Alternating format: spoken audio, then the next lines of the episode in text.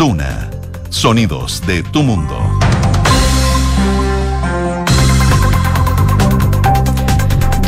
en punto. Muy buenas tardes, ¿cómo están ustedes? Bienvenidos a una nueva edición de Ahora en Duna, acá 89.7 en Santiago. A esta hora, cielos cubiertos, como que quiere llover, pero todavía no se larga, ¿no es cierto, Nico? ¿Cómo estás? Muy bien, eh, unas gotas han caído. Sí.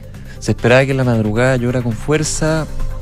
Harto viento. Sí, un poquito, mucho viento, sí. Sí, durante la tarde tendría que haber ahí novedades. Sí, de hecho estoy viendo la Dirección Meteorológica de Chile, a esta hora de 16 grados, no va a subir más la temperatura, era lo esperable, y se esperan precipitaciones ya más fuertes durante la tarde, según lo que nos dice la Dirección Meteorológica de Chile. Precipitaciones que acá en la metropolitana durarían hasta mañana y van a ir bajando de intensidad durante el transcurso del miércoles. Pero si revisamos también en otras zonas donde nos escuchan a través del dial, por ejemplo, Viña del Mar y Valparaíso en el 104.1, 16 grados a esta hora, cubierto con lluvia, se esperan chubascos ya durante la tarde y chubascos durante mañana por la mañana. En eh, Concepción, a esta hora 11 grados, la máxima va a llegar hasta los 12, cubierto con chubascos. Chubascos ocasionales también hasta mañana, según lo que nos dice la Dirección Meteorológica de Chile. Y en Puerto Montt, a esta hora 9 grados, nublado con chubascos y se va a mantener con chubascos por lo menos hasta mañana durante la mañana según el pronóstico extendido. Eso por lo menos en las zonas donde nos escuchan a través del dial. A propósito de lluvias, eh, lluvias, desborde de canales, esteros y situación muy compleja la que se vive desde hace ya horas y que va a seguir siendo en la zona centro-sur del país, específicamente en puntos de la región del Maule, región del Biobío. Hay también evacuaciones preventivas que ayer fueron parte de todo el día. Eh, no sé, Constitución, Licantén, la situación de eh, el reporte del, Río Claro, Talca, son algunos de los puntos, digamos, una noche también muy compleja y eh, el llamado a las autoridades a seguir las indicaciones, eh, el llamado al presidente Boris también con respecto a la reconstrucción, porque aquí ya se empieza a hablar, se empieza a pensar, bueno, pasamos la emergencia, sigue, pero después hay que empezar a reconstruir. De todas maneras. Levantar todo esto.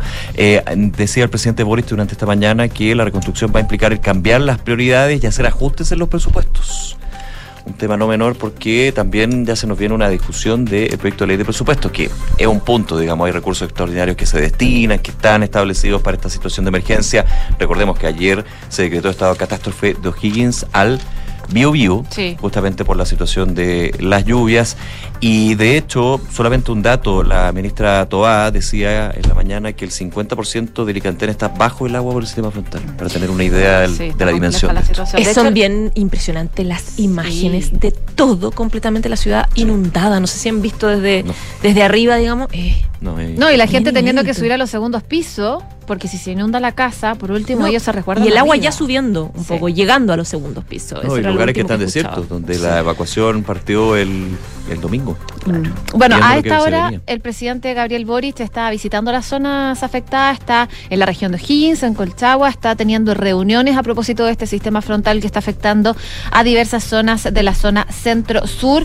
Eh, por supuesto, vamos a estar pendientes de esa situación, pero de otras informaciones también que se dieron a conocer hace algunos minutos atrás y que la José nos va a profundizar, de hecho. Finalmente, la embajadora en Reino Unido renunció a, este, a su cargo tras esta polémica que se generó por un proyecto que ella estaba planeando y fuertes críticas que se han generado durante las últimas, durante los últimos días. De hecho, desde la oposición y desde el oficialismo habían críticas a la gestión que había tenido eh, durante el último tiempo la embajadora, producto de este caso en particular. Le vamos a contar harto de ese detalle porque, bueno, a Susana Herrera, esta ex embajadora ahora, la tenían en, la mira hace rato, desde el comienzo, porque dicen que no tenía la expertise para una embajada tan compleja como la embajada de Reino Unido.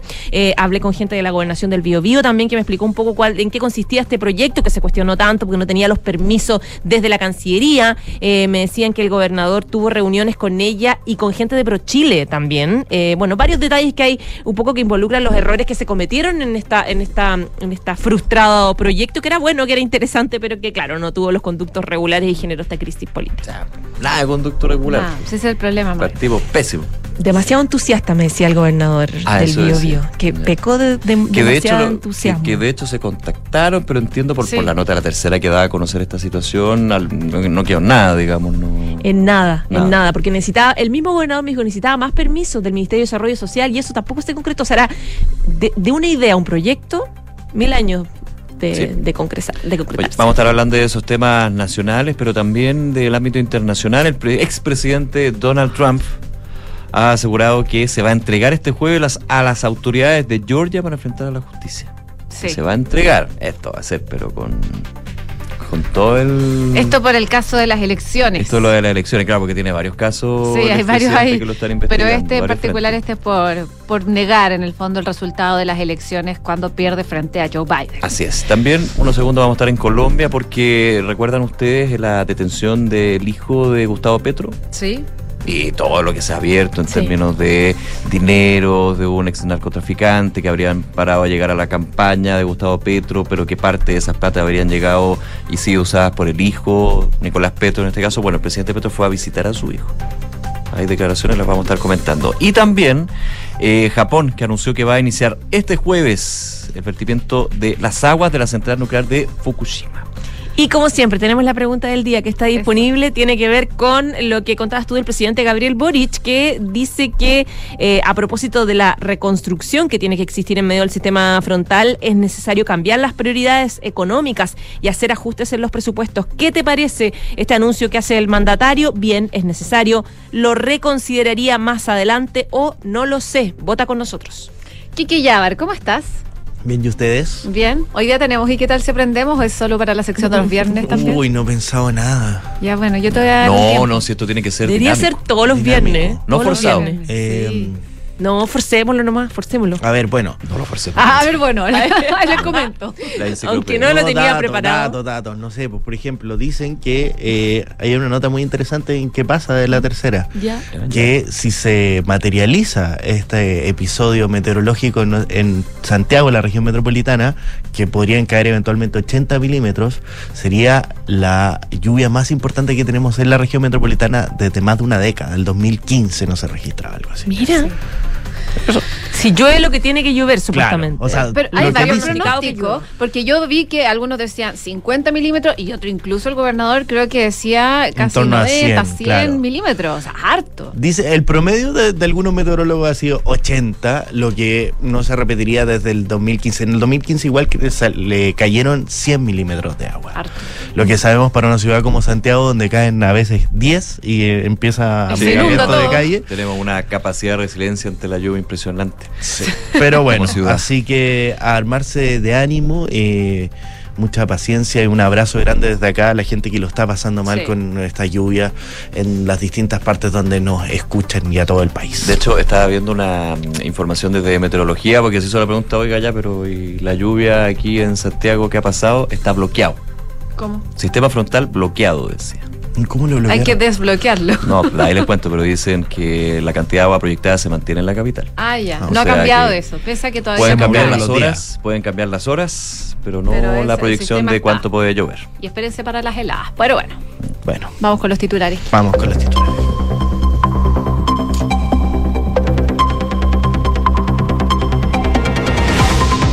El presidente de la República, Gabriel Boric, abordó el despliegue del gobierno y los organismos estatales en el sistema frontal que afecta principalmente a la zona centro-sur del país. Desde Curicó, el mandatario conversó con el matinal de Chilevisión y abordó las irregularidades que se identificaron en la construcción de casas, asegurando que hay gente que le vende loteos por 10, 20 millones de pesos y que terminan instalando en la ribera del río, donde no se debería poder construir y no ha habido una fiscalización necesaria para evitar esto. El mandatario también fue consultado por las deficiencias que presenta la institucionalidad del Estado respecto a la gestión de los desastres naturales, donde aseguró que la institucionalidad está dando en las condiciones humanas lo máximo que puede, sin embargo siempre va a haber cosas que se pueden mejorar. Después de una reunión del COGRID por el intenso sistema frontal en la zona centro-sur del país, la ministra del Interior, Karina Toá, afirmó que el 50% de la comuna del Incantén está bajo el agua. Respecto de la comuna de Linares, indicó que hay más de 20.000 personas aisladas por corte de puentes y la Secretaría de Estado contabilizó en 359 los establecimientos educacionales que han sido afectados, pero la mayoría son afectaciones menores. Desde el Ministerio de Obras Públicas informaron que son ocho los puentes afectados, pero durante las próximas horas esta cifra podría aumentar. Algunos son puentes emblemáticos como el puente Tres Arcos de Linares que dejó aisladas a unas 10.000 personas. La embajadora de China en Reino Unido presentó su renuncia voluntaria al cargo tras solicitar sin autorización de Cancillería financiamiento de 5 millones de dólares al gobierno regional del Bío Bío para un proyecto en Santa Juana. A través de un comunicado, el Ministerio de Relaciones Exteriores informó que la misión en el país extranjero seguirá con normalidad a cargo del encargado de negocios. El ministro de Justicia, Luis Cordero, llamó a la oposición a suscribir una declaración unilateral en torno a la conmemoración de los 50 años del golpe de Estado y abogó por un acuerdo más modesto.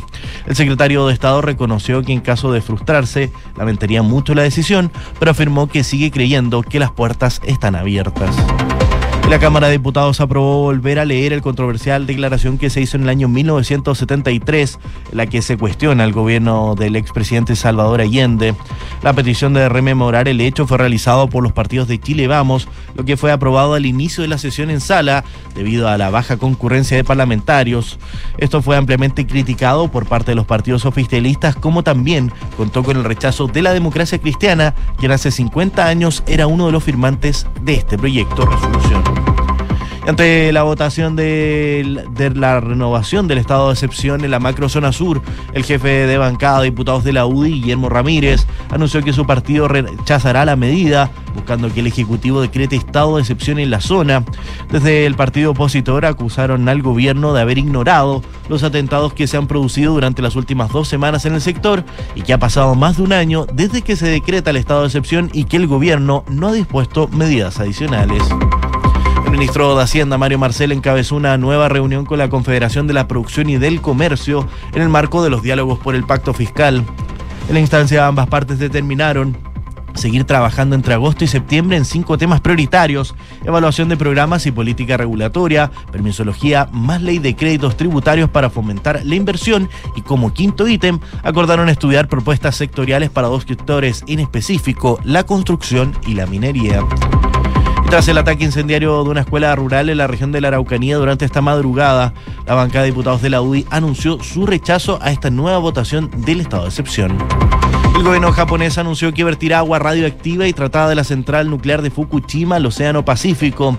La decisión ha generado protestas en la sociedad nipona y en la industria pesquera nacional, además de países vecinos como China y Corea del Sur. Muchas gracias, Quique. Gracias a ustedes. Oye, solo un aviso, eh, lo que está pasando con Metro de Santiago por las manifestaciones que hay de estudiantes, hay cierres preventivos en algunas estaciones. Por ejemplo, en República, la línea 1, en Santa Ana, línea 2 y línea 5, Quinta Normal, línea 5, Ricardo Camin, línea 5 y Plaza de Armas, línea 3 y línea 5 para que lo tengan en consideración según lo que está tuiteando a esta hora Metro de Santiago. Pero vamos a lo que nos convoca, una de las novedades que se dio a conocer durante estas jornadas, algunos minutos atrás, se dio a conocer que finalmente la Cancillería confirmó la renuncia de la embajadora chilena en Reino Unido, Susana Herrera. Esto luego, como comentábamos, de que se conocieran sus polémicas gestiones para impulsar un proyecto por 5 millones de dólares. Eh, el cargo de la delegada estaba ya en vilo, lo había publicado la tercera hace algunos días atrás y ahí revelaban que presentó al gobernador del Bío Bío una propuesta que incluía la construcción de un mercado de madera. ¿Qué ha pasado con ese tema, José, que ha dado hartos coletazos y también varias reacciones? Exactamente. Bueno, partamos con lo que pasó finalmente. La embajadora eh, o la Cancillería envió un comunicado confirmando la renuncia de Susana Herrera. Eh, el comunicado súper escueto, dos párrafos muy pequeños, eh, donde dice que ella presentó su renuncia voluntaria al Ministerio de Relaciones Exteriores, que ha sido aceptada y que la Cancillería agradece su trabajo, que la misión en el Reino Unido se mantiene tal cual, con total normalidad, con las normas vigentes, etcétera. Esta mm, mujer arquitecta de 51 53 años, eh, estuvo, como tú decías, en las críticas hace rato eh, y ahora se acrecentó porque en junio ella presentó un proyecto a la gobernación del- la- de la región del Biobío para levantar fondos públicos y privados por cerca de 5 millones de dólares. Ella decía en sus argumentos eh, que ella había conversado con el rey de Reino Unido y que le había interesado este proyecto y que su fundación la contactaría, cosa que dice que así fue, porque a él le importaban mucho los temas medioambientales. El proyecto se llamaba Living Lab, que era básicamente un mercado de maderas en la localidad de Santa Juana, eh, que fue de las que más se vio afectada por los incendios en la región del Biobío este verano dice que el rey la apoyaba y que eh, este sería concretado por el estudio de arquitecto Zaha Hadid.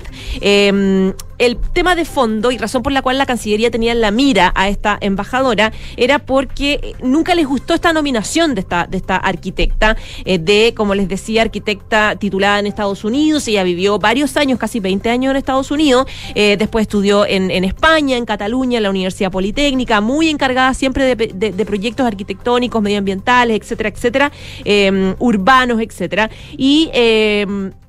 no tiene, no tenía ninguna experiencia en materia internacional y Londres es considerada por los expertos como una de las baj- embajadas más importantes para Chile. Eh, es una embajada estratégica en la política exterior, razón por la cual siempre se eligen nombres que tengan eh, muy buenas conexiones diplomáticas. No sé, un Gallagher, por ejemplo, que fue el que finalmente eh, en época del, presidente Piñera linkeó y ayudó para lograr las vacunas en, términos de- en temas de pandemia. Es decir, se necesita gente, y es lo que dicen en la Cancillería, gente que sea muy, muy eh, preparada en el tema internacional y diplomático. Por lo tanto, ese nombre nunca les gustó. De hecho, ayer hablaba con un ex canciller que me decía que el grupo de ex cancilleres se puso de acuerdo para no tocar mucho este tema porque hace rato que venían presionando a la Cancillería por este nombre, porque no les gustaba, porque consideraban que no, eh, no iba a favor de los intereses eh, de Chile. Déjame detenerme un segundo ahí. que Dale. Esta es la eterna discusión de cuando se designan embajadores o embajadoras. Eh, no me acuerdo el porcentaje, pero hay como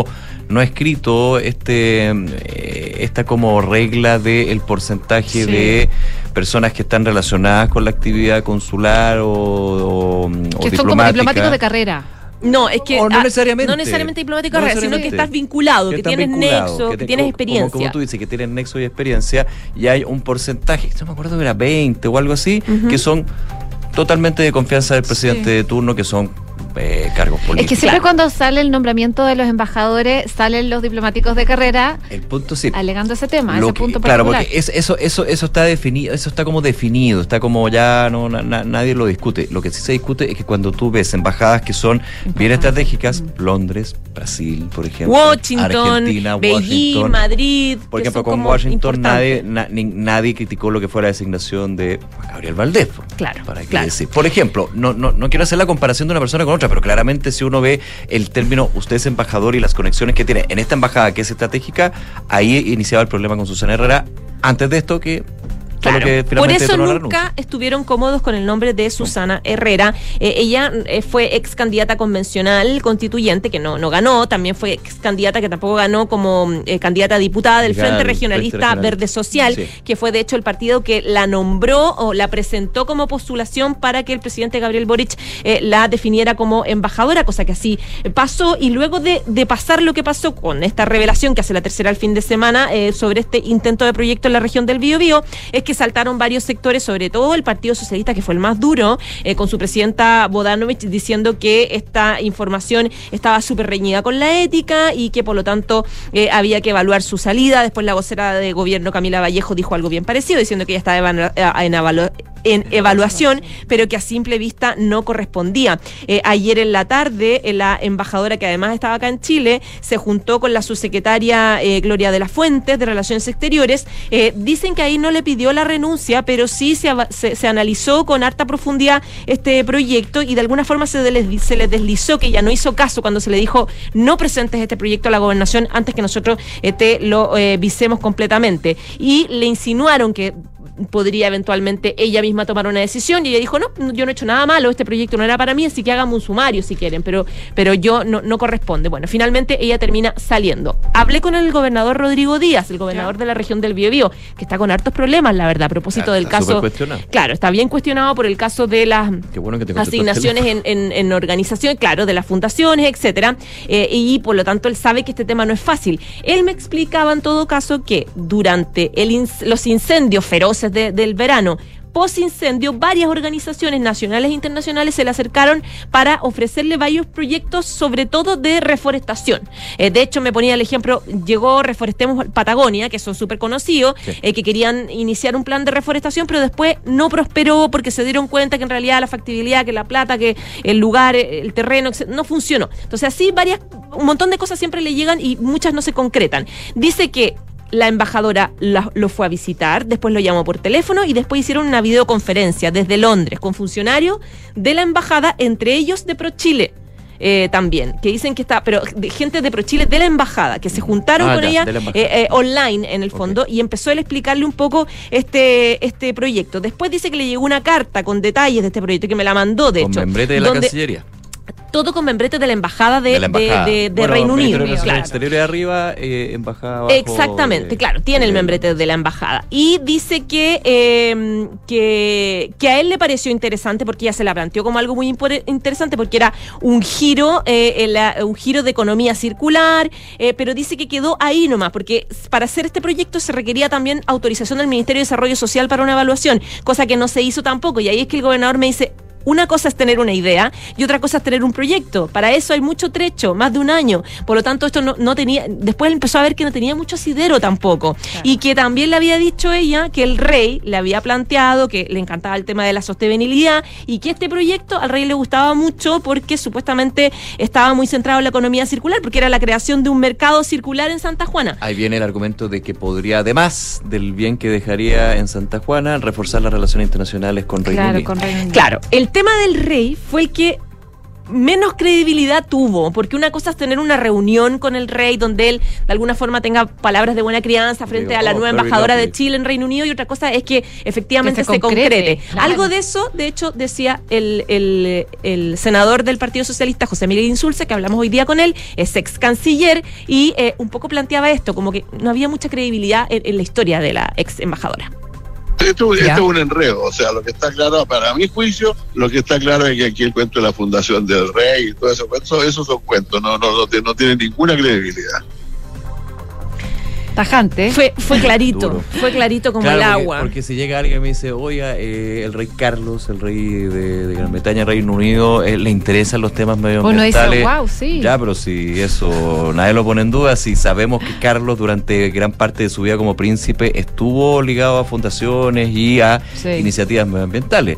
Ahora, si usted me presenta algo escrito, claro, aquí, que diga, estoy con el rey, rey, mi rey, venga para acá. Voy a invertir en esto. Mi rey, venga para acá. Ahí sí, pero así como que le pareció muy bien. Pero es que claro, trata de, poner al rey también para darle peso al... Si usted me da como argumento de que el rey Carlos, para estrechar también las relaciones, que también hay otra forma de estrechar las relaciones, le interesa el proyecto, bueno, pero necesito... Pasemos por toda la... Porque, porque finalmente lo que se está, y volvemos al tema, esto no es convenios, pero es del tema cuando, cuando fundaciones presentan proyectos. Estamos hablando de recursos públicos. Entonces aquí no me sirve, ah, es que el rey Carlos le parece. Ya, pero... Claro. Y, en la Cancillería dicen que el problema de ella es que ella presentó esto antes de que la Cancillería lo visara, y no antes, sino en paralelo. Los, presenté, los, presentó los dos a la vez. Entonces, eso fue lo que. o sea, mientras hablaba con la Cancillería, hablaba con la gobernación del Bío Bío. Eso. Ese fue el error que, No partió por el conducto regular que es llegar a Cancillería en Chile y decir, oiga, quiero presentar esto y que le den el visado. Ah, ¿sabe qué? Me parece muy bien. ¿Por qué? Porque los embajadores y embajadoras efectivamente pueden atraer proyectos o inversiones pero ahí tienen que pasar por un conducto regular, que primero es Ministerio de Relaciones Exteriores. El problema aquí también se suma a que aquí hay un proyecto donde la titular técnicamente y prácticamente en la embajadora. No, pues los embajadores traen, Sí, pero no, pero también. pueden abanderarse con un proyecto, con una iniciativa, pero no ser titular de la iniciativa. Mm. Si usted es embajadora. Sí, complejo. Bueno, 12 con 23. Cambiemos de tema rápidamente porque está tensa la situación en la Cámara que aprobó eh, la lectura de una declaración del año 73 en contra de Salvador Allende y eso parece que está tensionando harto las relaciones ahí, sobre todo con el Partido Comunista. ¿no? Sí, eh, la verdad que esto eh, eh, en realidad tiene un origen que es más bastante más profundo, que estamos a, Sí. a- a poquito tiempo ya de los 50 años, de cumplir 50 años del golpe militar, y hay mucha reflexión y mucho debate respecto de qué nos llevó a esta fractura histórica de la democracia, eh, cuáles son los responsables, qué se hizo bien, qué se hizo mal, quiénes son los culpables, etcétera. Y en eso estamos, en eso hemos estado las últimas semanas todos, yo creo. Y el Congreso también está en eso. De hecho, hay varios intentos, eh, este es uno de ellos, digamos, pero hay varios intentos de presentar resoluciones que no son vinculantes, son simbólicas, son conmemorativas, etcétera, eh, respecto de varios episodios del golpe. De, por ejemplo, el Frente Amplio eh, quiere presentar una nueva resolución de, de- homenaje a Salvador Allende, Republicanos quiere eh, entregar una resolución para dar en las bibliotecas información sobre esta resolución que les voy a presentar en contra de Allende, RN un auto de, de reflexión, están todos en la misma en el fondo. Y lo que pasó tiene que ver con eh, una votación que se hizo hace 50 años eh, durante el 22 de agosto del 73 en la Cámara de Diputados, donde diputados de la democracia cristiana y del ex Partido Nacional, que son los que después fundaron Renovación Nacional, eh, promovieron una declaración en contra de el en ese entonces presidente Salvador Allende por argumentando quebrantar el orden constitucional, por violar el Estado de Derecho, etcétera. Algo que posteriormente para muchos sectores justificó el golpe de Estado y del que eh, se habló de pronunciamiento, etcétera. O sea, a raíz de estas resoluciones que empiezan varios argumentos respecto del golpe militar. Bueno, el eh, Partido Comunista ingresó un proyecto de resolución para poder repudiar esa declaración que se votó en esa época, hace 50 años, eh, con el argumento de que buscaba solamente destabilizar el orden constitucional. Eh, esa declaración de 50 años es bien importante para la democracia cristiana porque los divide mucho a propósito de quiénes estaban a favor y en contra, etcétera. O sea, no es cualquier cosa, es, es un inicio legislativo bien, bien importante. Es un hito importante. Entonces, por eso tiene tanta simbología, digamos, en el, en el tema, porque uno suena como resolución de qué importan. Es que importan desde el punto de vista histórico, sobre todo en, en esta fecha. Y lo que pasó hoy día es que la UDI, RN y Evópoli eh, manifestaron su respaldo absoluto, jurídico y político a este acuerdo que se firmó en esa época, eh, el 22 de agosto, de declarar inconstitucional el gobierno de Allende. Eh, y se aprobó con 50 votos a favor y 40 votos en contra. El el partido, esto, esa es la votación que tú recordás, que tú decías ahora. Quedó la escoba en la Cámara, obviamente, el Partido Comunista y el Frente Amplio se retiraron de la sala, De se hecho, indignaron. Que se tiene que leer lo que fue esa resolución. Claro, Sí, se tiene que leer. 73. Que El Exacto. secretario, el secretario de la Cámara de, de- de la mesa tiene que leer la resolución. Y esa Además, es la que eh, lo- los que republicanos fue quieren que se repartan en las bibliotecas para que sepan la verdad de Allende, que Claro. ese es como el argumento O en sea, el fondo. por repudiar la resolución a que se votó y ahora se tiene que leer, Que leer, en claro. la sala. O sea, cambió completamente. Por eso los comunistas quedaron tan, tan, bueno, más que comunistas, el Frente Amplio, la, la izquierda, porque estaba Lorena Pizarro diciendo que estará total y absolutamente incitación a la violencia, eh, Claudia Mix, Jorge Brito, eh, Naranjo, Manucheri, solamente por nombrar algunos que, que se pararon, que empezaron a gritar justicia, verdad, no a la impunidad, eh, un poco calentando motores, eh, haciendo recuento de, de lo que pasó hace 50 años y de que la, la muestra viva de que el debate y las diferencias las diferencias, eh, diferentes posturas que hay respecto a lo que pasó sigue todavía intacta y todavía no hay un consenso respecto de lo que pasó o quiénes fueron los responsables o los culpables. Así que durante los próximos días yo creo que vamos a volver a ver estos intentos de resoluciones, de homenajes, etcétera, O sea, de sobre el mismo tema. 11, probablemente la situación va a ir intensificándose. Mm. Complejo. Sí, o sea, la, la tensión que se dio en la Cámara de Diputados no, no se la podemos sumar a las espaldas, digamos, de los 50 años No, de. Lo no, que pasa es que es un catalizador de- de este tipo de cosas. Pero ah, eh, entiendo que en la votación habían 100 diputados y diputadas. De 150. O sea que también hay un punto de la estrategia ahí de hacer esa votación para el repudio de salió para atrás. Sí. No tengo la lista de quienes, quienes faltaban, Yo digamos, pero ahí uno. No, pero es que uno ten- podría hacer la lista de los que faltaban porque, ah, bueno, ya ahí habrían tenido los votos para aprobar la resolución. Pero Claro. sabemos que eso ha pasado en otras votaciones importantes. Ya. Donde tú vas y dices, votemos esto, oiga, pero ¿y su gente? No, que no está. ¿Cómo? Y para atrás fuiste. Así es la vida en el Así Congreso. es, tal cual. Ya. 12 con 28. Gracias, José. Gracias, Ya, José. Nos vemos. Chao, chao. Nosotros vamos a seguir muy atentos, por supuesto, a lo que está pasando con el sistema frontal. Y a propósito de eso, es nuestra pregunta del día, que dice así, el presidente Gabriel Boric dice que la reconstrucción en medio del sistema frontal implica cambios en las prioridades y hacer ajustes también en el presupuesto. Queremos saber qué les parece a ustedes esta declaración. Bien, es necesario, reconsideraría esto después o no lo sé, pueden votar en duna.cl y también en nuestras redes sociales en arroba radio duna. Hacemos una pausa, ya regresamos, seguimos con más ahora en Duna. Arch Finance diversifica tus inversiones con cripto. ¿Sabías que portafolios de inversión que incluyen hasta un 5% de cripto duplican su rentabilidad anual según datos de los últimos 5 años? En Arch Finance te asesoramos para invertir de una manera segura en cripto a través de productos diversificados que pueden mejorar el rendimiento de tu portafolio. Cripto es mucho más que una moneda, es una nueva tecnología. Agenda una llamada con nosotros en arch.finance. Enfrentar el cambio climático es tarea de todos. Duna, por un futuro más sostenible.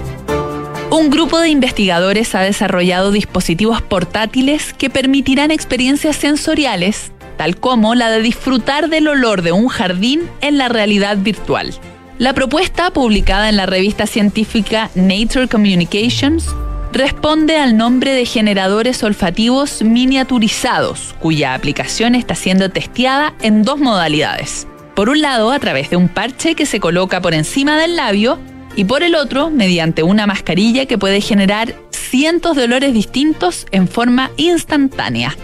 En los experimentos, un equipo de voluntarios que utilizó la mascarilla, el prototipo más complejo, identificó los distintos aromas con un 93% de acierto, lo que tras décadas de intentos fallidos, finalmente podría abrir la puerta al olor en la realidad virtual. Acciona, expertos en el desarrollo de infraestructuras para descarbonizar el planeta.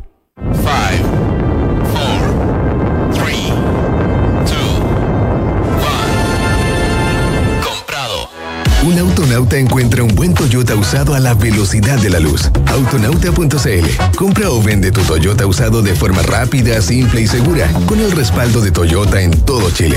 Autonauta. Seguro lo encuentres. Seguro lo vendes.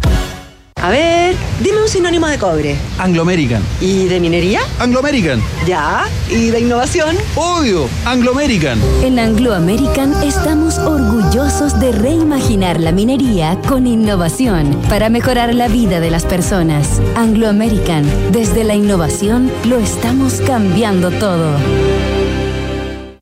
Te invitamos a conocer Red Dávila. Una red compuesta por las clínicas Dávila Recoleta y Dávila Vespucio. Y los nuevos centros Dávila Las Condes, Ñuñoa y Maipú. Que nos acerca a ti con un gran equipo médico, avanzada tecnología e infraestructura de primer nivel. Para estar donde tú estás. Ven a Red Dávila, calidad a tu alcance. Reserva tu hora en dávila.cl.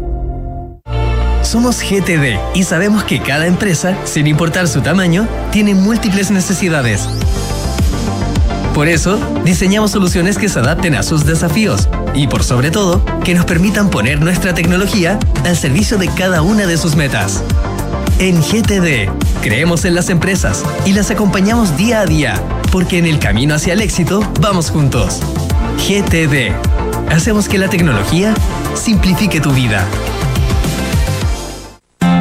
Vivir conectado todos los días con la naturaleza es posible en Edificio QB, un proyecto de inmobiliaria Hexacón en el Parque Cauciño Macul. Edificio QB es toda una experiencia, con una propuesta estética moderna, enfocada en la vida social y familiar, con departamentos de 2, 3 y 4 dormitorios. Conoce más en www.hexacon.cl. En agosto celebra el Día de la Niñez en Parquemet. Visita el Parque Bicentenario de la Infancia y disfruta en familia de la gran variedad de juegos, sus 40 toboganes y su funicular. Descúbrelo de martes a domingo en Avenida Perú 1001 Recoleta. La entrada es gratuita. Más información en redes sociales arroba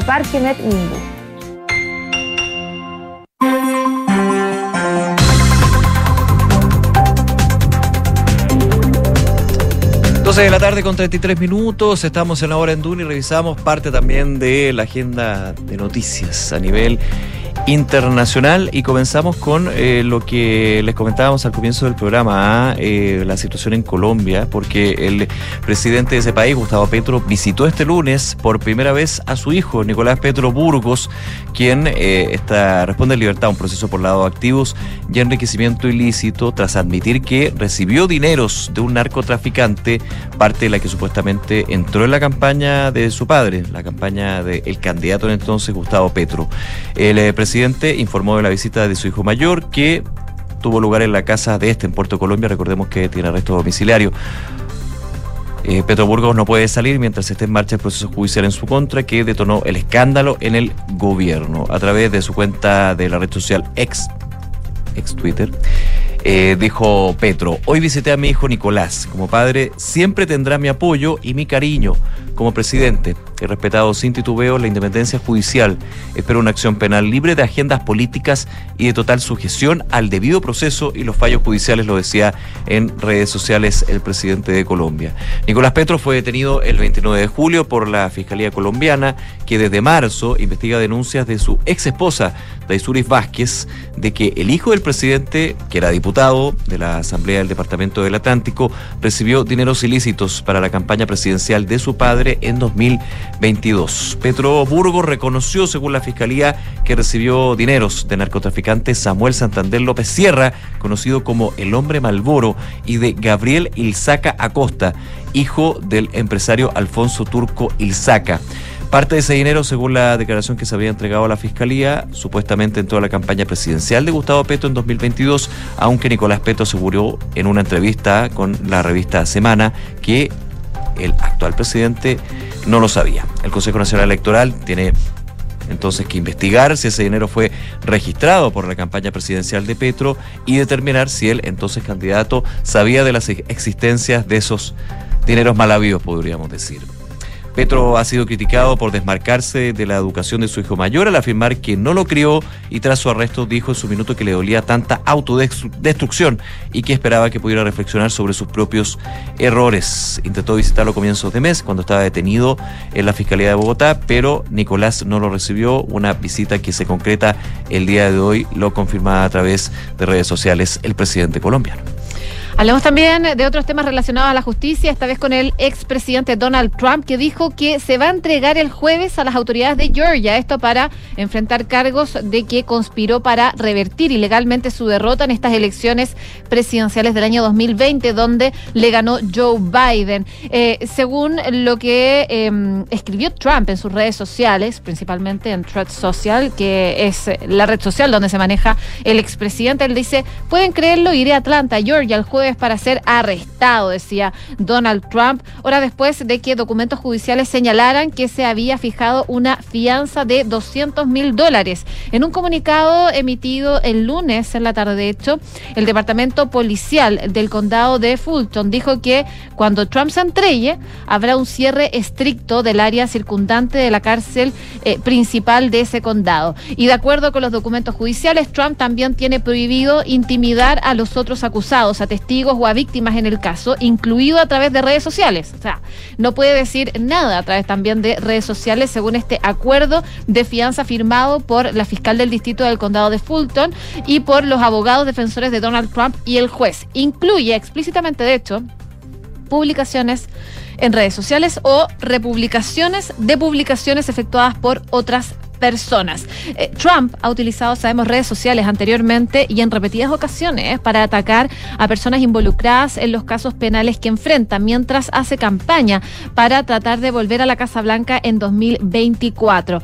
Ha estado criticando a, eh, la, a, Willis, que es el fiscal del caso, desde antes de ser imputado incluso, y de hecho el lunes por la mañana hizo una publicación en redes sociales en la que se refirió por su nombre al gobernador de Georgia, el republicano Brian Kemp, quien rechazó los intentos de Trump de revocar los resultados de los comicios. Bueno, este acuerdo le prohíbe al expresidente hacer cualquier amenaza directa o indirecta de cualquier naturaleza en contra de testigos eh, o comunicarse con ellos de cualquier forma acerca de los hechos, salvo que lo haga a través de sus abogados. La orden fija en ocho- 80 mil dólares la fianza de Donald Trump en el cargo previsto de la ley de organizaciones corruptas e influencias por extorsión y agrega 10 mil dólares por cada uno de los otros 12 cargos que está enfrentando. Así que hay un plazo que vence ya el viernes para que Trump y los otros 18 acusados en este proceso se presenten antes de la, a- a- ante las autoridades, antes de ser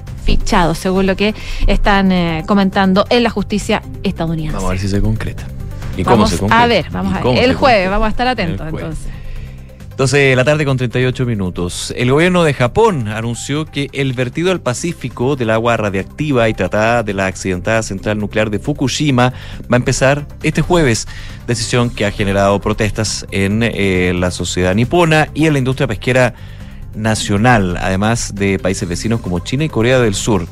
El gobierno y la empresa propietaria de la central Fukushima, Tokyo Electric Power, comprobaron, dijeron, la seguridad del vertido. Por ello decidieron comenzar esta misma semana con esto, dijo el primer ministro japonés Fumio Kishida, tras una reunión con los ministerios, involucrados en la gestión del desastre atómico. La decisión se produce tras la visita el eh, fin de semana al del mandatario de la planta del noreste del país para comprobar el estado de los preparativos y tras el respaldo del Organismo Internacional de Energía Atómica al plan. Esto del vertimiento de las aguas de la central de Fukushima lleva harto tiempo, varios años. O sea, esto ha ha sido un tema donde se ha tenido y ha buscado el gobierno japonés certificar por todas las vías posibles, entre ellos por el Organismo Internacional de Energía Atómica, que es seguro hacerlo y que no va a tener ningún tipo de daño medioambiental el vertimiento de estas aguas. Ese es el punto. El inicio del vertido se llevará a cabo el jueves según lo previsto, si no hay ninguna condición meteorológica ni marítima que lo impida, dijo el primer ministro en declaración a los medios. El agua de Fukushima se compone de agua contaminada durante el proceso de enfriamiento de los reactores dañados y el combustible fundido a raíz del accidente nuclear desencadenado por el terremoto y tsunami en marzo de 2011, así como filtraciones de agua a lluvia en las instalaciones durante más de 10 años agua que ha estado almacenándose en estos tanques tras someterse a un exhaustivo procesamiento para eliminar la mayoría de los elementos radiactivos, pero los recipientes y el espacio de almacenamiento físico de las instalaciones están llegando a su límite. Por eso el tema de vertir el agua no, no es por que se te ocurrió, es porque efectivamente llega un punto en que se puede resquebrajar eh, el almacenamiento, eh, el almacenaje de agua en ese punto. Hasta fines de julio había almacenado más de 1.340, perdón, 1.340.000 toneladas de agua tratada, en torno al 98% de la capacidad máxima que tiene. El líquido procesado y diluido en agua marina antes de ser vertido al mar contiene bajas cantidades de tritio. Este es un isopo radioactivo, así como otros residuos de materiales de esa característica. Eh, pese a los argumentos, a la certificación, podríamos decir, de organismos internacionales para hacer esto, la comunidad, la comunidad pesquera de Japón y en especial los pescadores locales de Fukushima han mostrado su rechazo a la iniciativa por el nuevo golpe que esto supondría para la reputación de las capturas de la zona. Claro, ¿quién compraría eh, pescados de, sacados de, Fukushima. de Fukushima? Complejo, ¿no? Complejo. punto. Uno la piensa dos veces. Yo creo que aunque, aunque vertieran el agua o no, creo que el, de- el vertido sería como, ah, con sí, mayor un razón. adicional. Pero, pero Complicado. claro. No, bueno, complicado, pero me imagino que ahí hay una economía local que está bien compleja. No hay ningún cambio en nuestra postura contra la medida, porque como venimos insistiendo, dicen las organizaciones de pescadores, se trata de un vertido al mar que no cuenta con la comprensión de los pescadores ni del pueblo japonés. Oye, 12 con 42 y por último también algo que está pasando ahora, la cumbre de los BRICS de Brasil, Rusia, India, China y Sudáfrica comenzó en Johannesburgo, que va a estar principalmente centrada en que el bloque se abra a países nuevos, a países emergentes, así como también van a estar enfocados en las maneras de extender globalmente su influencia tanto política y también económica. De hecho, el presidente sudafricano va a recibir a sus pares de China y Brasil eh, y al primer ministro indio a partir de las 12 horas local para este encuentro que se va a prolongar hasta el jueves. Lula da Silva y Xi Jinping fueron los primeros en llegar, de hecho, a la capital económica sudafricana, eh, mientras que... em, el primer ministro indio y el ministro ruso de Exteriores, que acuden en representación de Moscú, por supuesto, llegará a lo largo de la mañana de hoy. El presidente ruso Vladimir Putin sabemos que es objeto de un mandato de arresto por parte de la Corte Penal Internacional por esta guerra en Ucrania, por lo que va a participar en el encuentro por videoconferencia. No va a estar de manera presencial y por eso también va Sergei Lavrov. Eh, esta cumbre de los BRICS, la número 15, llega en un momento de bastante división en la escena internacional que se ha amplificado también por la invasión rusa a la antigua República Soviética. Ni Sudáfrica, ni China, ni India han condenado la ofensiva de Rusia y Brasil se ha negado a enviar armas a Ucrania o a imponer sanciones a Moscú. Así que la situación eh, está tensa en la previa de. Eh, el bloque nació en el año 2009 y representa actualmente el 23% del PIB mundial y el 42% de la población y más del 16% del comercio global. Así que no es cualquier bloque y pese a la disparidad de sus miembros, los BRICS coinciden en la reivindicación de un equilibrio político y económico mundial más inclusivo, en particular frente a Estados Unidos y también frente a la Unión Europea. Así que hoy día comienza y se va a prolongar por lo menos hasta el jueves esta cumbre que... Eh, le integra Brasil, Rusia, India, China y también Sudáfrica, que es el país que está recibiendo, el país anfitrión. Y que quieren sumar a Argentina. Argentina también se quiere sumar, pero bueno, vamos a ver. Esa es otra historia. 12 de la tarde con 44 minutos. Vamos a economía. Eh, hoy se reanuda el diálogo con respecto al pacto fiscal. Esto recordemos tras el llamado que hizo el presidente de la República luego de cambio de gabinete, luego de la salida del ministro Jackson a la oposición para retomar los diálogos y buscar acuerdos en no solamente el pacto fiscal, sino también en la reforma previsional. De hecho, lo que te cuentan desde los partidos de oposición es que ven, no sé si es factible el concepto, pero ven más posible dialogar y llegar a puntos de encuentro en el pacto fiscal que la reforma previsional. Y uno diría, wow, ¿qué cambió? Bueno, el pacto fiscal también es totalmente distinto porque a, a lo que se discutía hasta el año pasado cuando era reforma tributaria exclusivamente, ahora es pacto fiscal, reforma tributaria el próximo año y medidas anti-ilusión, anti-evasión, por crecimiento, entre otras. Entonces también hay una diferencia en eso. El ministro de Hacienda encabezó la séptima reunión con la Confederación Nacional de la Producción y del Comercio, séptima reunión, ¿eh? en el marco de los diálogos por este pacto fiscal. Este es el primer encuentro posterior a la gira que realizó el ministro de Hacienda junto a la ministra del Trabajo para socializar las reformas que impulsa el Ejecutivo a través de los diálogos ciudadanos. Está hablando hasta ahora el presidente Gabriel Boric, estaba en Colchagua, si mal no me Sí, estaba en. O'Higgins, participó en una reunión de coordinación por este sistema frontal. Escuchemos lo que dice el mandatario. a la cual en el intertanto eh, nos informaron que no se podía llegar, por eso lo estamos realizando ahora en la delegación, en la delegación provincial.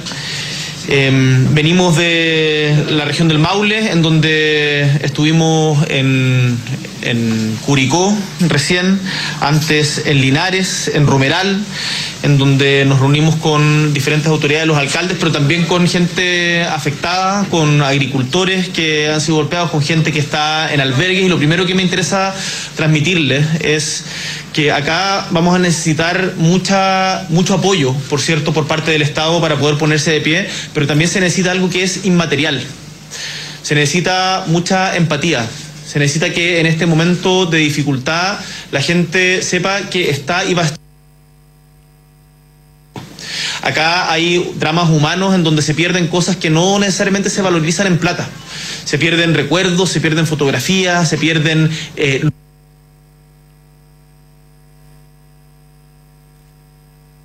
todos los trabajadores y trabajadoras, todos los funcionarios públicos que están en esto, es que seamos muy empáticos con quienes están sufriendo. Acá no se trata solamente de llenar fichas y hacer un check, sino de sentir también el dolor y la pérdida que están teniendo las personas ante esta inundación. Muchas veces gente que ha sido golpeada además dos veces. Em, ahí me, to- me tocó la experiencia recién en Curicó, en una eh, mujer, Constanza, embarazada de seis meses, con un hijo de dos años que estaba absolutamente también desesperada por cómo, qué es lo que iba a pasar con su hijo después. Eso no es solamente la solución de la vivienda, es también poder entender eso, poder asegurar la leche, las mamaderas, poder dar, conte- dar contención, la salud mental es tremendamente importante y quería en este punto de prensa recalcar también esa parte de esta dimensión de la tragedia. Eh, acabamos de finalizar acá una reunión de coordinación en la delegación provincial de Colchagua para poder evaluar la, evaluar la, afectación, la afectación regional de este sistema frontal.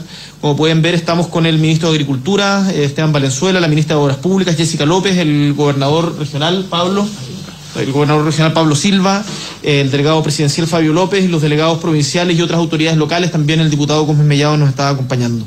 Como ya ha sido informado por el COGRID, de hoy la región de O'Higgins se mantiene en alerta amarilla desde el 18 de agosto. Desde ese mismo día el gobierno ha estado presente en terreno eh, con un importante despliegue de funcionarios públicos, con un importante apoyo de carabineros, PDI, Estado Mayor Conjunto y los voluntarios de bomberos de Chile entre otros. Y acá me gustaría destacar, en la región de O'Higgins hay 74 compañías de bomberos en este momento desplegadas, más de cerca de mil bomberos desplegados en lugares incluso que hoy día están aislados, como por ejemplo la zona de Lolol y Paredones. Eh, ahí hay gente que está haciendo un tremendo, tremendo sacrificio que eh, están eh, muy, muy, muy comprometidos. También el ejército. Quiero destacar el despliegue del ejército que se ha desplazado a Santa Cruz, a Chépica, a Placilla, a también Lolol y Paredones para justamente hacer los contactos que sean necesarios. Los equipos del MOP para poder reconstruir acá el principal problema que hemos tenido en la región de O'Higgins, a diferencia del frente de mal tiempo de hace siete semanas, ha sido el deslizamiento y la activación de quebradas y desborde de canales producto de la activación de, que- de quebradas. Los ríos hasta ahora, el Tinguiririca, el Cachapoal, hasta ahora no han sufrido em, todos los desbordes que uno podría esperar por la cantidad de lluvia. Eso tiene que ver también con los trabajos de prevención que se ha hecho. En estos momentos es razonable, se mira mucho lo que pasa, pero cuesta mucho evaluar lo que no pasó producto de la pega que se hizo bien. Y hay mucha pega de prevención que se hizo que está funcionando. Em, ahora, la prioridad, como he dicho insistentemente, es eh, salvar vidas. Eh, acá hacemos un llamado a la comunidad a que cuando se emitan las alertas SAE, en particular el de tener que hacer abandono del hogar, estas se cumplan. Sabemos que es difícil, ahí Carabineros está haciendo una tremenda, tremenda pega. Eh, les pedimos que en esto es por su propio bien. Hay familias que deciden no eh, desalojar las casas y que después el agua termina inundando y llega hasta el techo y ahí podemos tener pérdidas de vida tanto de las familias mismas como de los rescatistas, la gente que va a rescatarlo. Entonces, si se emite una alerta de evacuación, les pedimos por favor que eh, tengan a bien cumplirla porque se está tomando todos los resguardos posibles para salvar vidas. En ese mismo contexto debo lamentar el- informar el fallecimiento de una persona mayor en Coihueco que está siendo investigado en sus detalles y le aprovecho de enviar mis condolencias y abrazos a sus seres queridos y cercanos. Considerando las cifras del reporte COGRID, lamentamos el fallecimiento hasta ahora de tres personas. Hay 4.002 personas abogadas, una por una caída de árbol. Hay más de, a estas alturas, más de 5.000 personas damnificadas, eh, cerca de 1.000 personas albergadas, 854 tengo acá en la carpeta, pero esto va aumentando a cada minuto, por lo tanto me atrevo a decir que a estas alturas ya deben ser más de 1.000. Tenemos 35 mil personas aisladas en eh, lugares como Los Queñes, ya decía, en, en, eh, en el Maule, pero también en Acalolol, eh, Paredones. Tenemos 32 mil personas evacuadas a nivel nacional, así como varias viviendas, no voy a hacer el desglose ahora porque esto va a ir cambiando ahora, varias viviendas con daños menores y daños ma- mayores y con equipos que ya están trabajando en terreno y levantando las fichas para poder llegar con las ayudas, las ayudas tempranas a la gente que lo necesita. Pero acá estamos en este momento en la emergencia. Ustedes ven que, por ejemplo, hay caminos que no se pueden reparar mientras no termine de llover. Por lo tanto, ahí también hacer un llamado a, la comprensión respecto de, de los tiempos. Acá hay problemas que no se solucionan de la noche a la mañana. Y se requiere primero enfrentar la emergencia y después vamos a tener que dar una discusión como país, una discusión y una ejecución como país. Eh, en donde yo diría que la institución que se ha instalado en Chile para responder a las emergencias, la institucionalidad ha mejorado sustantivamente desde el terremoto del 2010 en adelante por los aprendizajes que ha tenido, pero todavía nos falta mejorar mucho en infraestructura. Nos falta mejorar mucho en infraestructura de embalses, de canales, de, eh, de, de riego, de puentes.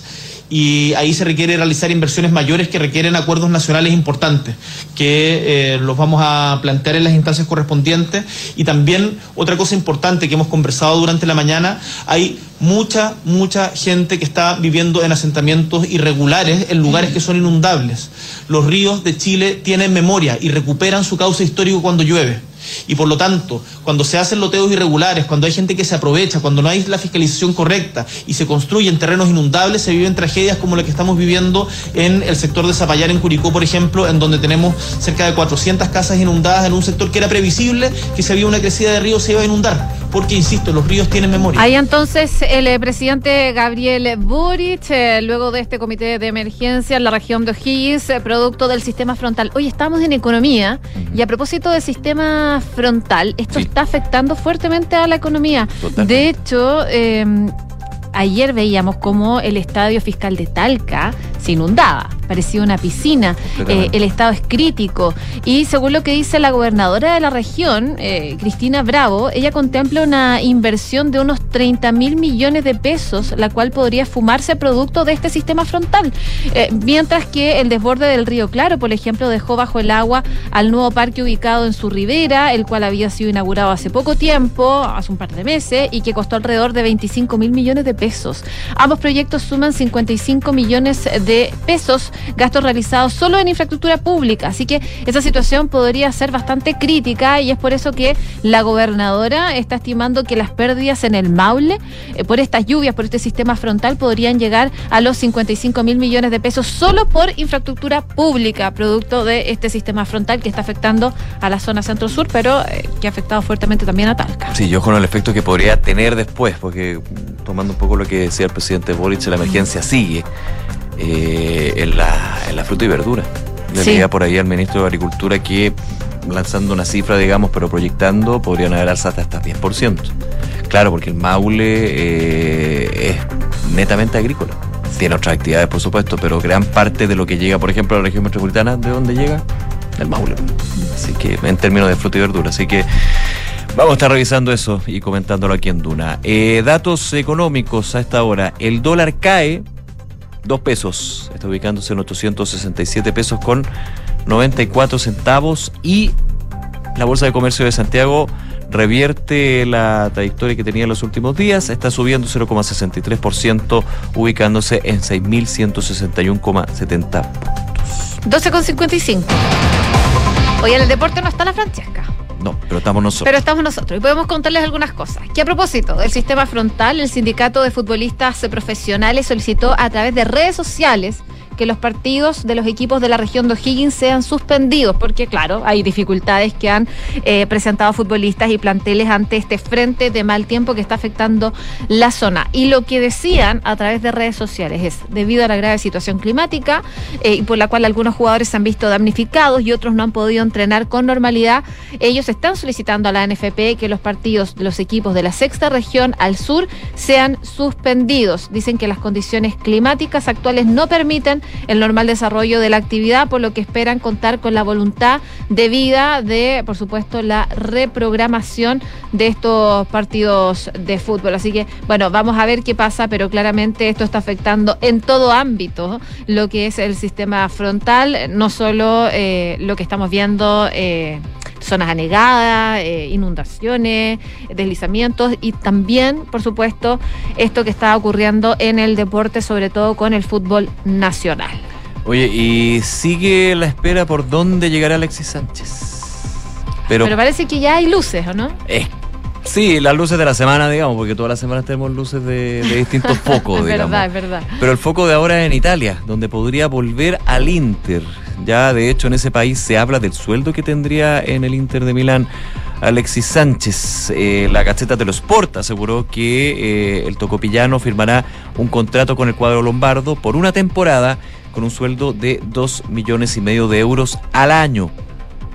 Hay que apuntar a que el- este lunes el director deportivo del conjunto Nero Azzurro, Giuseppe Marota, confirmó contactos y conversaciones con el seleccionado nacional y contó que Alexis le manifestó su deseo de regresar al club. De hecho, Marota decía, Alexis Sánchez nos mandó mensajes claros sobre su deseo de regresar al Inter. Tiene muchas ganas de volver aquí, es lo que decía el eh, director deportivo del Inter de Milán. Así que podríamos ver a Alexis nuevamente en el Inter. No sé, yo lo veo más cerca paso. que las otras cosas, porque ya si se habla hasta de sueldo. No, pero ¿No? hasta en Brasil también se habla de sueldo. Ah, que fue finalmente lo lo que dicen que no, que no hizo que llegara. No sé, todavía está. es- Este es como nuestro tema con la Fran. Sí. Pero bueno, siempre. ¿Qué va a pasar con Alexis Sánchez? Hasta Sí. que no se concrete, Ojalá que sea lo mejor para él también. Así es. Esa es la gracia. 12 con 58 minutos. Tenemos que hacer una breve pausa comercial. Atentos entonces a estas precipitaciones que se vendrían en la región metropolitana. De hecho, Meteorología está anunciando eh, posibilidades de tormentas eléctricas en la metropolitana, O'Higgins y en el Maule. Sí, solamente déjame sumarte algo que dijo recién el presidente Boric allá en la región de O'Higgins. Se decretó estado de emergencia agrícola que se va a aplicar a 117 comunas afectadas por las lluvias. Otras medidas que se suman, además del estado de catástrofe, digamos, en este caso. Que es más para la emergencia, esto va a ser la emergencia y lo que sigue hacia adelante también en términos de la agricultura que se ha visto afectadísima por el desborde de ríos, cauces, otros.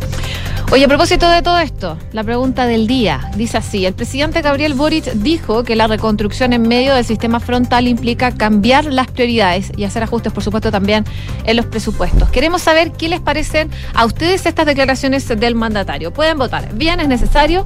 Lo reconsideraría después o no lo sé. Pueden votar en duna.cl y también en nuestras redes sociales en arroba Radio Duna.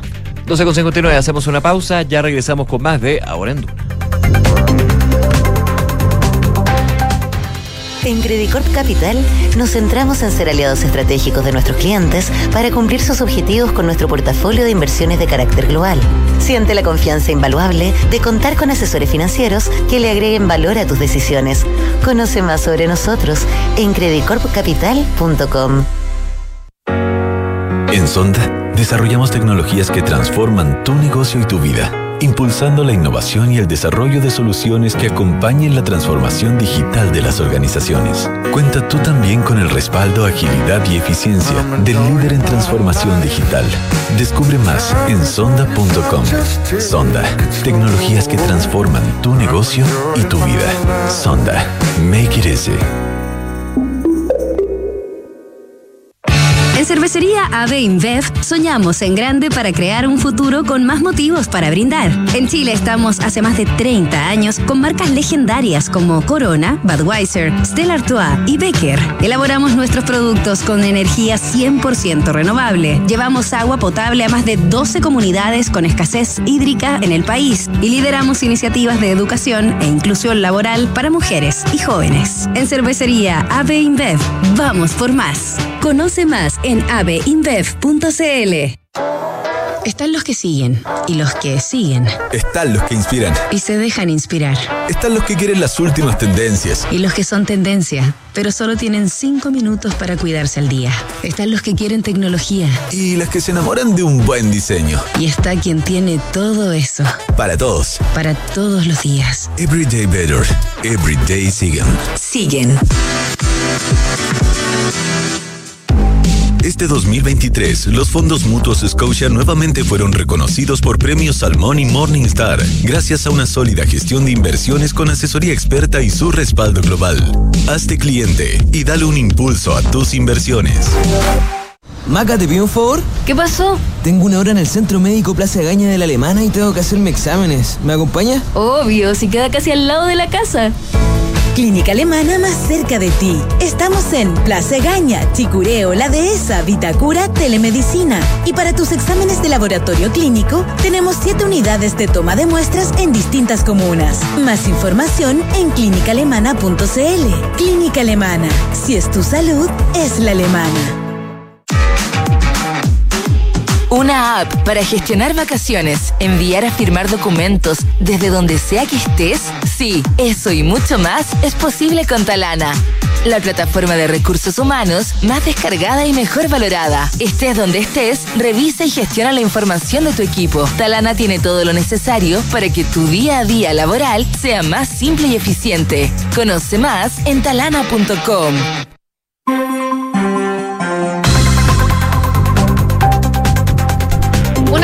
dos minutos. Seguimos revisando informaciones aquí en Ahora en Duna, bien pendientes de lo que eh, está haciendo este sistema frontal en la zona centro-sur del país. En la capital dicen que las precipitaciones podrían comenzar a las 6 de la tarde. Se corrió la hora, pero bueno, eh, en distintos puntos, en todo caso, del país está lloviendo a esta hora y está generando complicaciones. Tú lo comentabas, Nico, hace un rato atrás el presidente Gabriel Boric anunció esta emergencia agrícola, eh, producto de las precipitaciones y las complicaciones que está generando entre O'Higgins y el Biobío. Son algunas de las medidas que se están tomando. Y de hecho, el presidente Gabriel Boric también eh, estuvo en reuniones con el alcalde de Curicó, en la sede del municipio, para conocer información actualizada de la situación en la comuna frente a las lluvias. Eh, él decía que hubo una noche bastante difícil producto de esto y durante la noche se solicitó también evacuar el sector de la toma Dragones Sur por el desborde del río Guayquillo. La crecida del río arrastró de hecho un puente ferroviario en la zona y lo que explicó el presidente es que esta emergencia es grande, acá no se va a solucionar todo de la noche a la mañana, pero vamos a dar lo mejor de nosotros, decía el mandatario, a propósito de lo que está pasando y vamos a poner todos los recursos a disposición. Ayer también el presidente participó de un comité de emergencia con autoridades de la región del Maule, junto a la ministra de Desarrollo Social eh, y encargada para la reconstrucción, Javiera Toro. Tras la cita con el alcalde de Curicó, el presidente tenía contemplado acudir a las zonas afectadas en la comuna y trasladarse posteriormente a la región de O'Higgins, donde está actualmente, donde ya tuvo una reunión y se dio a conocer medidas entonces que se van a tomar a propósito de esto. Pero la situación es bastante compleja, hay casas que se inundaron tras el borde de los ríos, hay un adulto y niño que tuvieron que ser rescatados en un bote ahí en la región del Maule, específicamente en Curicó, así que la situación es bastante compleja a propósito de este sistema frontal. Sí, y varios puntos. ¿ah? Si uno, por ejemplo, empieza a ver lo que sucedió ayer en Curicó, la zona de Zapallar, muy, muy, muy complejo, lo mencionaba también el presidente Boric, eh, Talca, Coltauco, Constitución, ayer en la tarde, noche, muy complejo.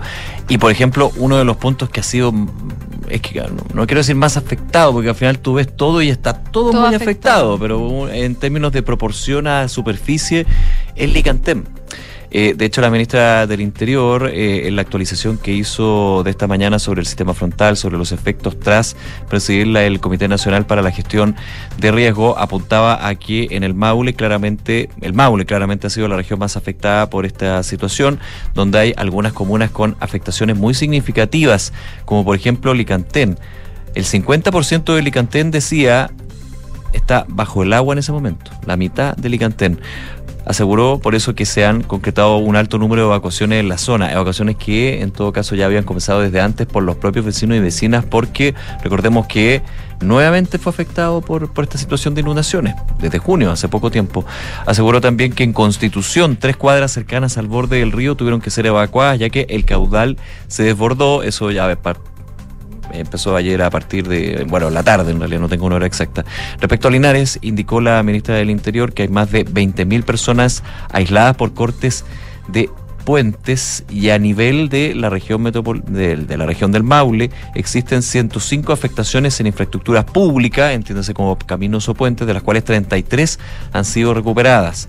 En tanto, para el Ñuble también hay personas aisladas, cortes de luz menores, suministro de agua potable también ha estado afectado y hay 86 puntos de circulación afectados y 8 comunas que se encuentran con suspensión de clase. Ya obviamente la suspensión de clase en distintas comunas ha aumentado por razones obvias, ya sea por que no se puede hacer clase, evidentemente, y porque muchos de esos establecimientos, en la medida de lo posible, son usados como albergues para las personas que han tenido que utilizarlos. Sobre el biobío, dijo la ministra Toa que las lluvias intensas ya han bajado, aunque el río Biobío no ha disminuido su caudal, sigue aumentando, de hecho, esto durante la mañana. Además, aseguró que en Alto Biobío se reportaron 1.500 personas aisladas y ciudadanos desconectados en la localidad de Santa Bárbara. Sobre estos establecimientos educacionales afectados, dijo que hay 359, pero la mayoría con afectaciones menores. Solo 10 tienen afectaciones mayores. 67 comunas a nivel nacional se encuentran con suspensión eh, total de clases y otras 34 con suspensión parcial Eso es lo que decía la ministra del Interior en el último reporte que se va actualizando y que de hecho también tiene nuevos datos que tú entregabas de voz del presidente Gabriel Boric, José. Así es, así que vamos a estar eh, bien pendientes a lo que está pasando. Lamentablemente la mitad de Alicante quedó bajo el agua y el Maule ha sido una de las regiones más afectadas y es parte de lo que ha hablado el presidente Gabriel Boric, que decretó este estado de emergencia agrícola, de hecho, para la región de O'Higgins, Maule, Ñuble y Bio Bio, producto de lo que ha pasado. Él decía esto es para facilitar los recursos para los sectores ganaderos, agricultores, eh, entre otros, que van a requerir mucho apoyo. De hecho, este estado de emergencia agrícola que se enmarca la ley de presupuesto del sector público se completa con las ayudas vigentes por el sistema frontal que eh, ya tuvimos hace algunas semanas atrás, en junio, y que va a permitir eh, agilizar la entrega de ayuda necesaria. Así que se va a aplicar esto para las 117 comunas de O'Higgins, Maule, Ñuble y Biobío que se han visto afectadas por las lluvias, por las inundaciones, las nevadas y el impacto productivo en la matriz agrícola. Oye, nosotros estábamos comentando sobre las lluvias acá en la región metropolitana. Eh, tú comentabas, Nico, que se había bloqueado, ¿te acuerdas? Y estaba revisando por qué se bloqueó, por los vientos. Claro. Los vientos han sido predominantes para que esto se bloquee, pero esto no significa que no vaya a llover, sino que se corre.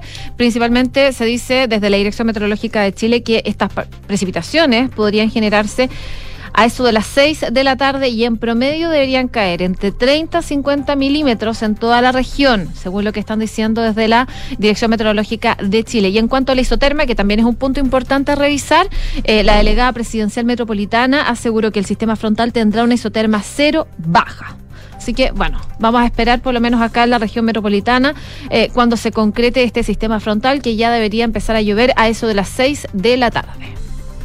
Una tarde con ocho minutos. Vamos a otras noticias. Eh, lo comentábamos también al comienzo de ahora en Duna. Finalmente, la embajadora de Chile en Reino Unido, Susana Herrera, Herrera renunció al cargo eh, luego que trascendiera este polémico proyecto de reconstrucción para la comuna de Santa Juana que pidió financiar con fondos del gobierno regional del Bío Bío y que nos eh, entregaba detalles desde justamente esa gobernación la José Soto durante el primer bloque. La decisión de la arquitecta y diseñadora de muebles se da a conocer tras la reunión que sostuvo la tarde este lunes con la subsecretaria de Relaciones Exteriores, Gloria de la Fuente, en la Cancillería.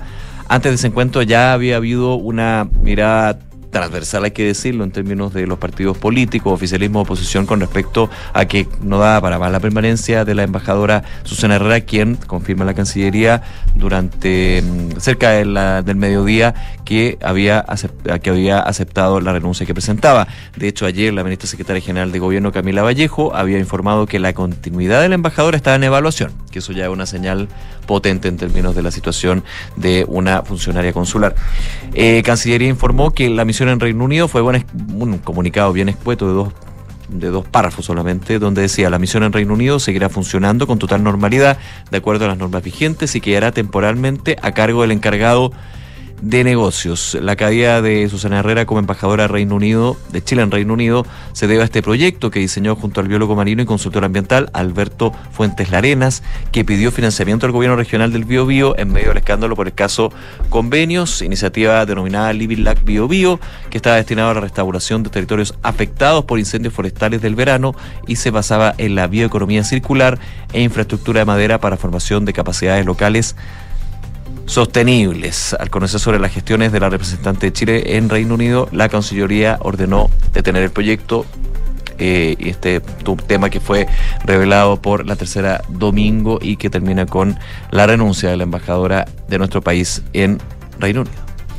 Una con diez y un tenso inicio de sesión se produjo hoy día en la Cámara de Diputados. Esto principalmente porque se mm, aprobó la lectura del acuerdo alcanzado por la propia corporación, pero en 1973, específicamente el 22 de agosto de 1973, que en ese entonces se denunciaba eh, el grave quebrantamiento del orden constitucional y legal de la República por parte del gobierno de la Unidad Popular que lideraba en ese entonces Salvador Allende. La petición se materializó a través de una carta que las bancadas opositoras dirigieron al presidente de la corporación, Ricardo Cifuentes, para ser leída, de hecho, hoy día, en virtud de una disposición reglamentaria al cumplirse 50 años de esa controversial declaración que antecedió el golpe de Estado. De hecho, esta carta fue firmada por los jefes de las bancadas de la UDI, Guillermo Ramírez, eh, de de RN, Frank Suberman, y Evópoli, Francisco Undurraga, y de Republicanos también, Benjamín Moreno, además de los diputados gremialistas Cristian Lavé y Flor Weise. Eh, la disposición fue aprobada por 50 votos a favor, 42 en contra y una abstención, por lo que se dio lectura a la declaratoria previa al golpe de Estado, además de la carta de los congresistas opositores, lo que desató la molestia y manifestaciones en la sala por parte de parlamentarios oficialistas. Legisladores del oficialismo se pararon de sus asientos, gritaron, eh, levantaron pancartas eh, y se mostraron, por supuesto, en contra de la lectura de esta declaración de 1973. La consigna apelaban a la impunidad. La protesta incluso derivó en que el presidente de la corporación, Ricardo Cifuentes, aplicara censura a la diputada Claudia Mix.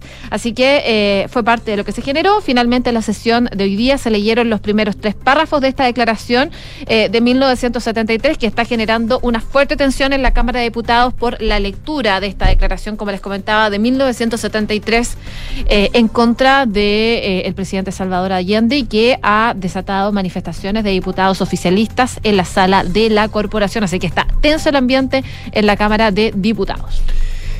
Una de la tarde con 13 minutos. Eh, hace un ratito solamente eh, se entregó información por parte del Tribunal Constitucional. Tiene que ver con la Comisión de contra la Desinformación. Sí. La tan bullada Comisión contra la Desinformación. El TC eh, finalmente definió aplazar en una semana la um, esto, está atrasado porque lo que quería contar. Es que en un principio, claro, se, se atrasó la. Es que ya se había aplazado. Lo que quiero decirte es que y hoy día se dio a conocer. Sí, no, es que estaba viendo una nota que está un poquito desactualizada. No, lo que te quería contar es que se rechazó el requerimiento presentado por el Senado en este proyecto de resolución, digamos, para declarar eventualmente inconstitucional esta comisión eh, contra la desinformación. Eh, esto lo entregaba a través de un documento el Tribunal Constitucional que tengo aquí y de hecho dice lo siguiente, el pleno del tribunal, esto, el Tribunal Constitucional rechazó el requerimiento del Honorable Senado por comisión de desinformación, eh, adoptó acuerdo, resolvió rechazar el requerimiento Decreto Supremo, claro, el decreto supremo número 12, porque este se creó por decreto supremo, no necesitaba pasar por un proyecto de ley eventualmente. La Comisión Asesora Ministerial del Ministerio de Ciencia, Tecnología, Conocimiento e Innovación. Esto es relevante. El requerimiento fue rechazado con los votos de la presidenta del tribunal, ministra Yáñez, y los ministros Pozo, Silva y Marci, y de la suplente el ministro señora Muñoz. Por su parte estuvieron por acogerlo los ministros Letelier, Vázquez y Fernández. Ahí hay mira, de, posiciones políticas también con respecto a eso, pero finalmente se rechaza el requerimiento, por lo cual en la mirada de lo que uno hace de la institucionalidad, sigue la, la comisión de la, contra la desinformación propuesta por el gobierno que está en el sostén del Ministerio de Hacienda con una relación importante impulsada por la SEQECOP en este caso, con la ministra Camila Vallejo. Claro, lo que dicen es que finalmente esto se apega a la, a la constitución, que era algo que se había reclamado. El objetivo de esta comisión es asesorar al Ministerio de Ciencia, Tecnología y Conocimiento y también al, eh, al Ministerio de la Secretaría General de Gobierno los aspectos que permitían analizar fenómenos globales de la desinformación en Chile. Sí, son, parte de lo que se son cinco votos contra tres. Claro, cinco y esto, en contra tres a favor, así que igual dividido. Claro, y esto eh, lo habían presentado desde Chile Vamos, el Partido Republicano y también Sí. demócratas que presentaron esto para eh, declarar inconstitucional esta comisión contra la desinformación. Así que bueno, parte de lo que se conoce el día de hoy. Oye, y quería actualizar una noticia. Eh, yo les comentaba la situación de Donald Trump eh, Ah, sí. en el ámbito internacional.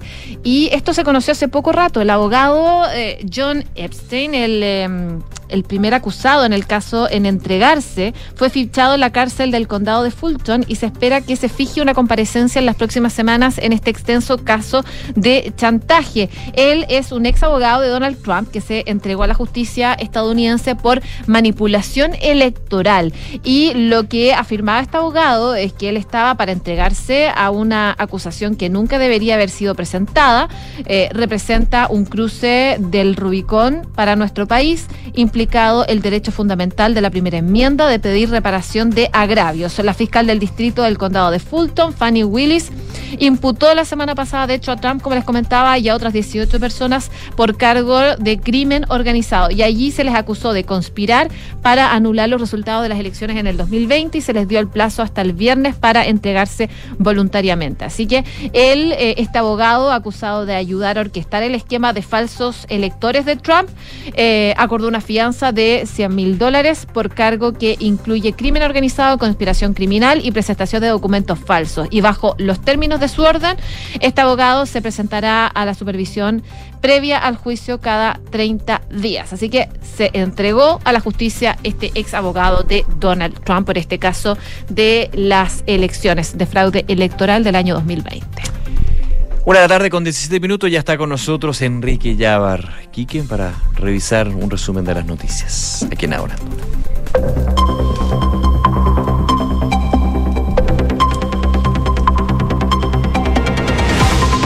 Presidente Gabriel Boric abordó el despliegue del gobierno y los organismos estatales en el sistema frontal que afecta principalmente a la zona centro-sur del país. Desde Curicó, el mandatario conversó con el matinal de Chilevisión y abordó las irregularidades que se identificaron en la construcción de casas, asegurando que hay gente que le vende loteos por 10, 20 millones de pesos y que se termina instalando en la ribera del río donde no se debería poder construir y que no ha habido fiscalización necesaria para evitar esto.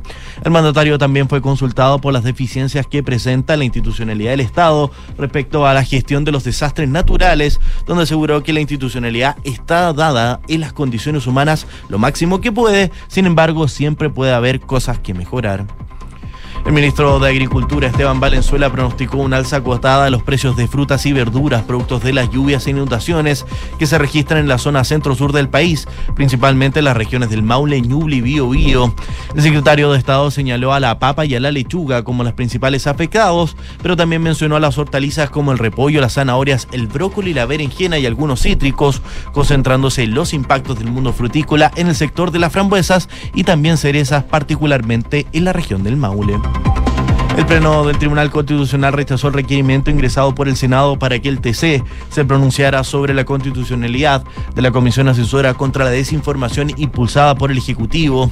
El acuerdo del tribunal fue leído por el ministro relator José Francisco Leighton, quien comunicó la decisión del Pleno, en donde parlamentarios opositores buscaban que el organismo cuestionara la constitucionalidad de la instancia, asunto que finalmente fue desestimado. Metro anunció el cierre de estaciones luego de que estudiantes secundarios hicieran hoy un llamado a evitar el pago de pasajes. De esta forma, las estaciones República, Santa Ana, Quinta Normal, Ricardo Camin y Plaza de Armas se encuentran con los accesos cerrados ante los disturbios protagonizados por secundarios que se encuentran movilizados ante el alza de 10 pesos que experimentó el pasaje del transporte metropolitano, pero que no afecta el pasaje de estudiantes ni adultos mayores. El senador republicano Rojo Edwards comunicó hoy que busca impulsar una reforma constitucional para cerrar el capítulo de nueva constitución en el caso de que gane la opción en contra en el plebiscito del mes de diciembre. Según explicó Edwards, el objetivo de este proyecto sería terminar con la incertidumbre si gana en contra en diciembre y cuestionó la legitimidad que podrían hacer los parlamentarios para hacer cambios que los chilenos habrían rechazado eventualmente dos veces. Y Corea del Norte planea lanzar en los próximos días un satélite de espionaje casi tres meses después de su primer intento fracasado, lo que ha provocado condenas desde Tokio y Seúl, quienes han llamado a su cancelación. El lanzamiento está previsto entre el 24 y el 31 de agosto, según dijeron las autoridades de Pyongyang, los servicios guardacostas de Japón, que movilizó su flota y su sistema de defensa aérea como precaución por si el aparato cae en su territorio, mientras que Seúl insiste en que esto contraviene las sanciones de la ONU para Corea del Norte. Gracias, Kike. Gracias, Kike. Oye, eh, antes de irnos, eh, actualizar un poquito lo que fue el anuncio de- del presidente Gabriel Boric. Estaba en Colchagua, eh, luego del Comité de Gestión de Riesgo y Desastres Naturales, y Desastres, perdón, el COGRID, eh, decretando esta emergencia agrícola. ¿Ya? Eh, habló el ministro de Agricultura, entregó detalles, dice que la emergencia agrícola permite poder hacer lo que hicimos en incendios y en la primera afectación, que es poder facilitar las compras. Claro, lo hacen mucho más, más rápido, más eficiente. Obviamente no por eso más eh, débil en términos de la fiscalización de los recursos. Sabemos que eso es un, Sí, es un tema. es un tema. Somos muy estrictos, dijo Valenzuela, en que igual tres cotizaciones, evitar cualquier acto reñido con la, eh, con la probidad, pero ser eficaces de la Seremía de Agricultura y INDAP para estar eh, y tener que hacerlo la próxima semana ya, distribuyendo alimentación y forraje para todo el tema del ganado, particularmente zonas aisladas como las conocemos y también alimentación en muchos casos para el sector apícola, no solo para el sector ganadero. Ojo, porque siempre nos quedamos como con, los, con, con- con el sector el del ganadero, no, la, la- la apicultura también es muy afectada y es muy fuerte en, en el Maule especialmente, así que atención con eso. también. Claro, destacó que hoy día Chile se declaró después de, después de haber liberado ayer la región del Biobío libre influencia aviar, otro tema ahí que comentaba el ministro de Agricultura de pasada, pero obviamente enfocando y detallando lo que fue este decreto de estado de emergencia agrícola. A propósito de eso, tenemos pregunta del día que dice así, el presidente Gabriel Boric dijo que la reconstrucción en medio del sistema frontal implica cambios en las prioridades y hacer ajustes en el presupuesto. ¿Qué te parecía? Les preguntábamos a ustedes que podían votar en nuestras redes sociales y en duna.cl. A esta hora va ganando bien, es necesario con un 60% de los votos. Credit Corp Capital es un holding dedicado a la prestación de servicios financieros con presencia en Colombia, Chile, Perú, Estados Unidos y Panamá. Conoce más en creditcorpcapital.com. Y la transformación digital de tu empresa nunca estuvo en mejores manos. En Sonda desarrollan tecnologías que transforman tu negocio y tu vida, innovando e integrando soluciones que potencian y agilizan tus operaciones. Descubre más en sonda.com. Sonda Make It Easy. Llegamos al final de Hora en Duna. Como siempre, gracias por acompañarnos. Sigan en nuestra sintonía porque ya viene cartas notables con Bárbara Espejo y luego información privilegiada. Buenas tardes.